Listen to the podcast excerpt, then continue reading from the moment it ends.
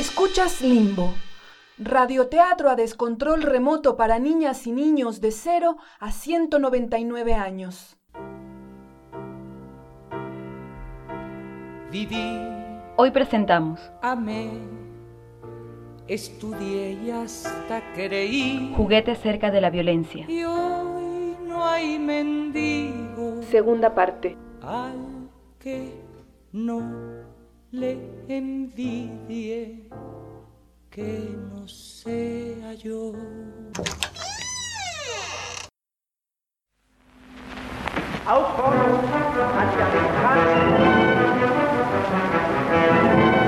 Esta obra nació en 2003, en plena Tercera Guerra Mundial, cuando un grupo de muchachines exiliados en Madrid nos reunimos a estudiar la obra de Bertolt Brecht con el fin de cambiar el mundo, o algo así.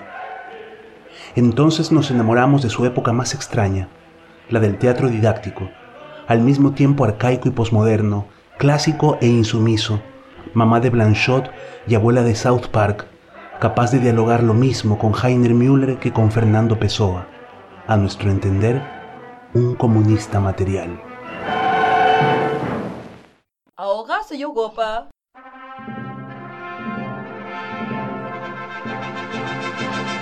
Allons enfants de la patrie, le jour de gloire est arrivé. Hacia nuestro continente. Desde hace más de 24 horas. Vuelo un hombre. Cuando llegué, apareció un punto en el cielo. Y Sara mayor. Y Sara un avión. Y dos. Y dos. Sacre bleu? ¿Qué palabra es esta? Descenderá. Y bajará. Y saldrá un hombre a Prado y lo reconoceremos por la foto de periódico que llegó antes que él. Pero tenemos miedo de que no llegue. Las tormentas lo arrojarán al mar. Su motor no aguantará. Él mismo no encontrará el camino hacia acá. Por eso creemos que no llegaremos a verlo. Sacre bleu, qu'est-ce que c'est? Es la conversación del aviador con su motor. Oh, oui, oui, oui, oui. Ahora no falta ya mucho. Ahora tenemos que concentrarnos los dos. ¿Tienes suficiente aceite? ¿Crees que te bastará la gasolina? ¿Tienes suficiente refrigeración? Oye, ¿te sientes bien? Más o menos. Recuerda, en San Luis los dos estuvimos más tiempo en el aire. Ahora no falta ya mucho. Ahora viene ya Irlanda. Luego vendrá París. ¿Lo conseguiremos? ¿Los dos? Por fin, o lejos de Escocia, unos pescadores divisan al aviador. Allá hay barcos de pesca. Ellos saben dónde está la isla. ¡Eh! ¿Dónde está Inglaterra? ¡Alguien grita! ¡Escuchad! ¿Quién grita ahí? ¡Escuchad ese traqueteo! Algo que tenga el aire. ¿Qué es eso que traquetea? ¡Eh! ¿Dónde está Inglaterra? ¡Mira! ¡Ahí vuela una cosa! Es un avión. Ah, ¿cómo puede ser un avión? Nunca podría una cosa así de cuerda, pedazo de tela, hierros volar sobre las aguas. Ya, ni siquiera un loco se atrevería a subir ahí. Caería sencillamente al agua. Solo el viento lo derribaría. Ah, ¿y qué hombre aguantaría tanto tiempo al timón? ¿Dónde está Inglaterra?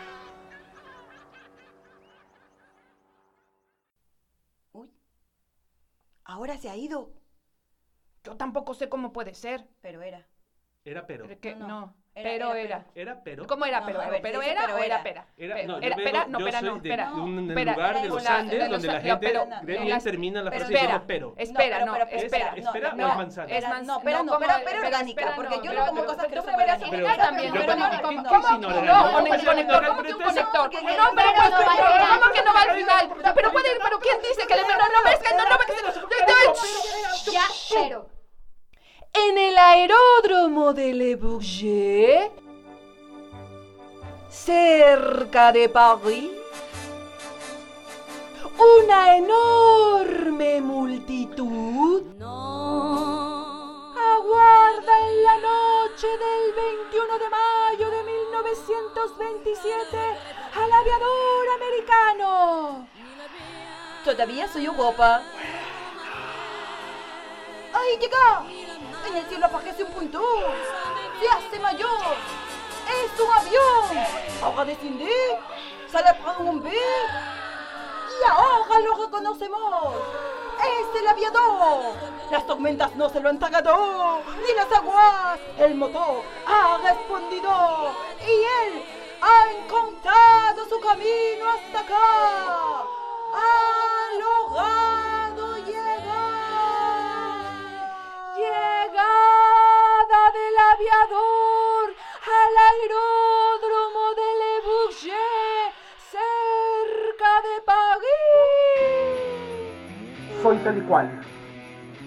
Por favor, llevadme un cobertizo oscuro donde nadie pueda ver mi natural debilidad.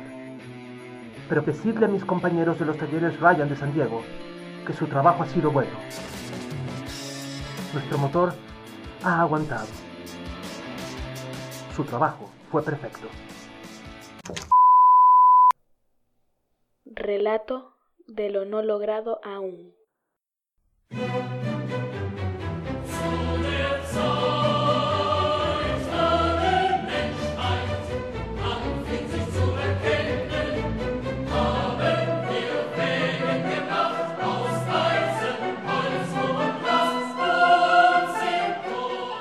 Los tiempos en que la humanidad comenzó a conocerse a sí misma, construimos vehículos de madera, hierro y vidrio.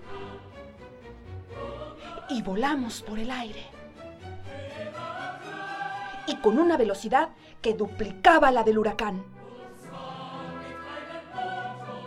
Y nuestro motor era más fuerte que 100 caballos. Pero más pequeño que uno. Durante mil años, todo cayó de arriba abajo. Con excepción de las aves.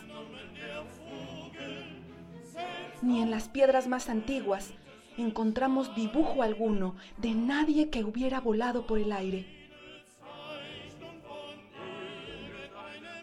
Pero nosotros nos alzamos. Hacia el final del tercer milenio de nuestro calendario se alzó nuestra sencillez de acero, mostrando lo que era posible, sin hacernos olvidar lo no logrado aún.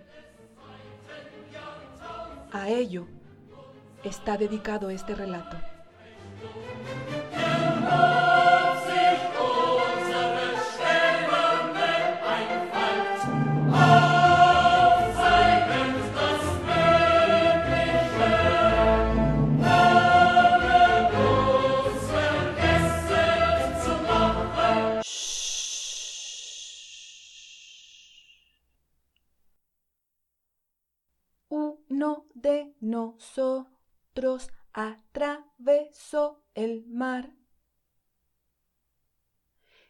Y descubrió un nuevo continente. Pero muchos después de él construyeron allí grandes ciudades con mucho esfuerzo e inteligencia. No, por eso es más barato el pan. Otro de nosotros hizo una máquina que movía una rueda con vapor. ¿Ah, sí? Y que fue la madre de muchas máquinas, pero muchos trabajan en ellas todos los días. No, por eso es más barato el pan. No, no, otros de nosotros reflexionamos en el movimiento de la tierra y del sol, en el interior del hombre, las leyes de la comunidad, la composición del aire, los peces, el fondo de los mares y encontramos grandes cosas. No, por eso es más barato el pan. sino que la pobreza ha aumentado en nuestras ciudades y nadie sabe ya, nadie, nadie, nadie sabe ya, nadie, nadie, nadie sabe, nadie.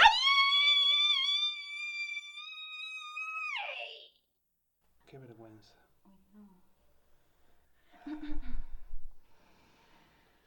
¿Qué es un ser humano? Pa, pipa, pa, pipa, pipa, pipa, Por ejemplo, pipa, pa, pipa, pipa, pipa, mientras vosotros volabais por el cielo, pa, pipa, pipa, pipa. se arrastraba por el suelo un semejante vuestro. Y no como un ser humano. Contemplad nuestro número de payasos en el que los hombres ayudan a los hombres. Pim pam pirarín pam pirarín pam pirarín pam pirarín pam pirarín pam pirarín ¡Hey! Bonito, bonito.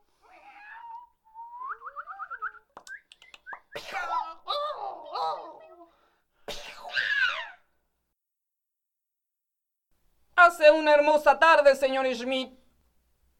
¿Qué dice usted de la tarde, señor Schmidt? Yo no la encuentro hermosa. ¿No quiere sentarse, señor Schmidt? Aquí tiene una silla, señor Schmidt. Oye, ¿por qué no nos responde? ¿No te das cuenta? El señor Schmidt quiere contemplar la luna. Oye, dime, ¿por qué está siempre lamiendo el culo el señor Schmidt? Eso molesta al señor Schmidt. Porque el señor Schmidt es muy fuerte. Por eso lamo el culo al señor Schmidt. Ay, yo también. Por favor, señor Schmidt, siéntese con nosotros. Hoy no me encuentro bien. Tiene que animarse, señor Schmidt. Creo que ya no puedo animarme. Ah. ¿De qué color tengo la cara? Rosada, señor Schmidt. Siempre rosada. Ya ve, y yo que pensaba que la tenía pálida. Eso es extraño. Dice usted que pensaba que parecía pálido. La verdad es que si lo miro bien tengo que admitirlo. Yo también pienso que su cara parece pálida. Yo me sentaría, señor Schmidt, ya que tiene ese aspecto. Hoy no tengo ganas de sentarme. No, no, no, no, no. No se siente. Tiene que permanecer de pie. ¿Y por qué crees que tengo que permanecer de pie? Ay, no puede sentarse, porque si no, no volvería a levantarse. ¡Ay, Dios! ¿Ya lo oye? Él mismo se da cuenta. El señor Schmidt prefiere quedarse de pie. Oiga, casi creo que el pie izquierdo me duele un poco. ¿Mucho? ¿Qué? Que si le duele mucho. Le da un tremendo pisotón al señor Schmidt. ¡Ah! Sí, ahora me duele mucho. Eso es estar de pie. Ah, entonces debo sentarme. No, no. De ningún modo. Tiene que evitarlo. Si le duele el pie izquierdo, solo hay un remedio, eliminar ese pie izquierdo. Y cuanto antes mejor. Bueno, si creen ustedes. Naturalmente. Le cierran el pie izquierdo. Pam, pim pam pirarín pam pam pirarín pam pirarín pam pirarín pam pirarín pam ¡Hey! Un bastón, por favor. Le dan un bastón. ¿Ahora puede tenerse mejor en pie, señor Schmidt? A la izquierda sí, pero tienen que darme ese pie. No quisiera perderlo. Por favor. Si no se fía, También podemos irnos. No, no, no, no, no. Ahora tenéis que quedaros, porque naturalmente yo ya no puedo andar solo. tenga su pie. El señor Smith se mete el pie bajo el brazo. Ahora se me ha caído el bastón. Pero en cambio, tiene otra vez su pie. Ahora realmente no puedo estar ya de pie, porque naturalmente ahora comienza a dolerme la otra pierna. Eso es comprensible. No quisiera molestarles innecesariamente, pero sin el bastón difícilmente podría arreglármelas. Hasta que recojamos el bastón, podríamos cerrarle la otra pierna, ya que al fin y al cabo le duele tanto. Oh, sí, quizás sea mejor. Le cierran la otra pierna. pam pim pam pirarín pam pirarín pam pirarín pam pirarín pam pirarín pam pim pirarín ¡Hey! Ahora ya no puedo tenerme en pie. ¡Terrible! Y precisamente eso queríamos evitar sin falta. Que se sentara. ¿Qué? ¿Ya no puede tenerse en pie, señor Schmidt? No me diga eso que me ¿Qué es duele. lo que no quiere que le diga? Pues que- ¿Que ya no puede tenerse en pie? ¿Es que no puede callarse la boca? No, señor Schmidt, pero puedo desatornillarle la oreja derecha y entonces no me oirá decir ya que no puede tenerse en pie. Sí, quizás sea mejor. Le desatornillan la oreja izquierda. pam pim pam pirarín pam pirarín pam pirarín pam pirarín pam pirarín pam pim pirarín El señor Smith al primero. Ahora solo puede oírlo usted. La oreja, por favor. Y también la otra pierna que me falta. Esta no es forma de tratar a un paciente. Hagan el favor de entregarme inmediatamente los miembros anotados en la cuenta de pérdidas a mí, que soy su propietario. Le dan también la otra pierna que se mete bajo el brazo y le ponen la oreja en el regazo. Ja, La verdad es que si creen que pueden gastarme sus bromitas, se equivocan. ¿Qué me pasa ahora en el brazo? ¿Será porque arrastra todas esas cosas inútiles? Seguro. ¿No podrían quitármelas? Lo que podríamos hacer es quitarle el brazo entero y entonces sería mejor. Oh, sí, por favor. Si ustedes creen que... Naturalmente. Le cierran el brazo izquierdo.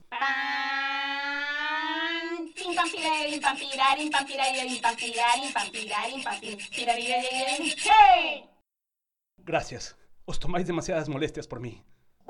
Schmidt, aquí tiene todo lo que es suyo y nadie podrá quitárselo. Le ponen todos los miembros que le han quitado en el regazo. El señor Smith los contempla. Es extraño. Me rondan por la cabeza pensamientos tan desagradables. Le ruego, por favor, que me cuente algo agradable. Con mucho gusto, señor Schmidt. ¿Quiere que le cuente un cuento? Oh, sí, por favor. Bueno, ahí tiene que, que era un tipo que, mm, un tipo que se llamaba, este, era así un tipo alto, ¿no? O sea, así un, así un tipo, un tipo así con unos ojos así súper grandes, ¿no? O sea, que era un tipo, se llamaba, era, era, este, bueno, no, no, no, no, no, no me acuerdo cómo se llama, pero no, no, no, no importa. Estaba en un lugar, era un lugar, un lugar así súper, súper, súper remoto y frío, frío y remoto, frío y remoto, frío y soplaba viento, y había mucho grillo, mucho grillo, mucho grillo, mucho grillo, frío, remoto, frío, mucho grillo, calor, calor, calor. Bueno, no me acuerdo cómo se llama ese lugar. El caso es que, este, en este lugar, este hombre se hizo una herida en el brazo derecho y se le gangrenó. Se le gangrenó. Se le gangrenó. En ese lugar no había médico, no había clínica, no había nada. Entonces decidió autointervenirse quirúrgicamente. Tomó un hacha con el brazo derecho y apareció el dilema. ¿Cómo cortarse el brazo derecho con el brazo derecho? Conclusión, necesitamos de otro. No es un cuento bonito. No, para nada, no, no. ¿No puede contarme alguna cosa bonita? Como le he dicho, tengo la cabeza llena de pensamientos desagradables. No, no, señor Schmidt, por desgracia no sé qué contarle salvo ese cuento. Pero podemos cerrarle la cabeza si tienen ella pensamientos tan tontos. Oh, sí, por favor, quizá ayude. Le cierran la parte superior de la cabeza. Pan. Pim pam pam pam pam pam pam. ¡Hey! ¿Cómo está ahora, señor Schmidt? ¿Se siente más aliviado? Sí, ahora mucho más aliviado. Pero siento mucho frío en la cabeza. Póngase el sombrero. ¿Mm?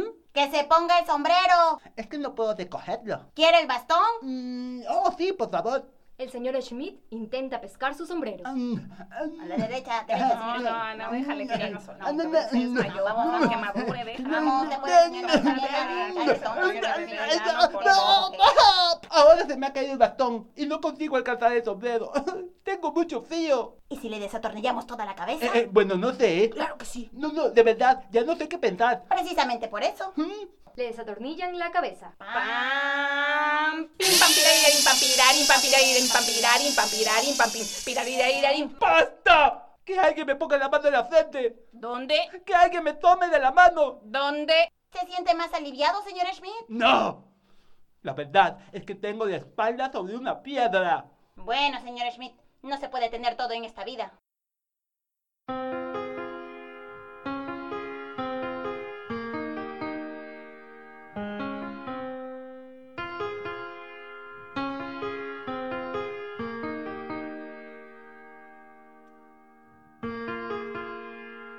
Y así llegamos al final de la segunda parte de Juguetes cerca de la violencia.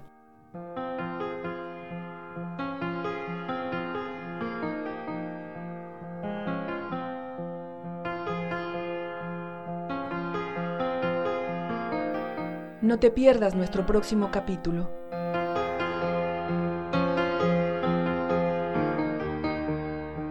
En Limbo. Radioteatro a descontrol remoto. Una producción de Muégano Teatro. Desde Guayaquil, Ecuador.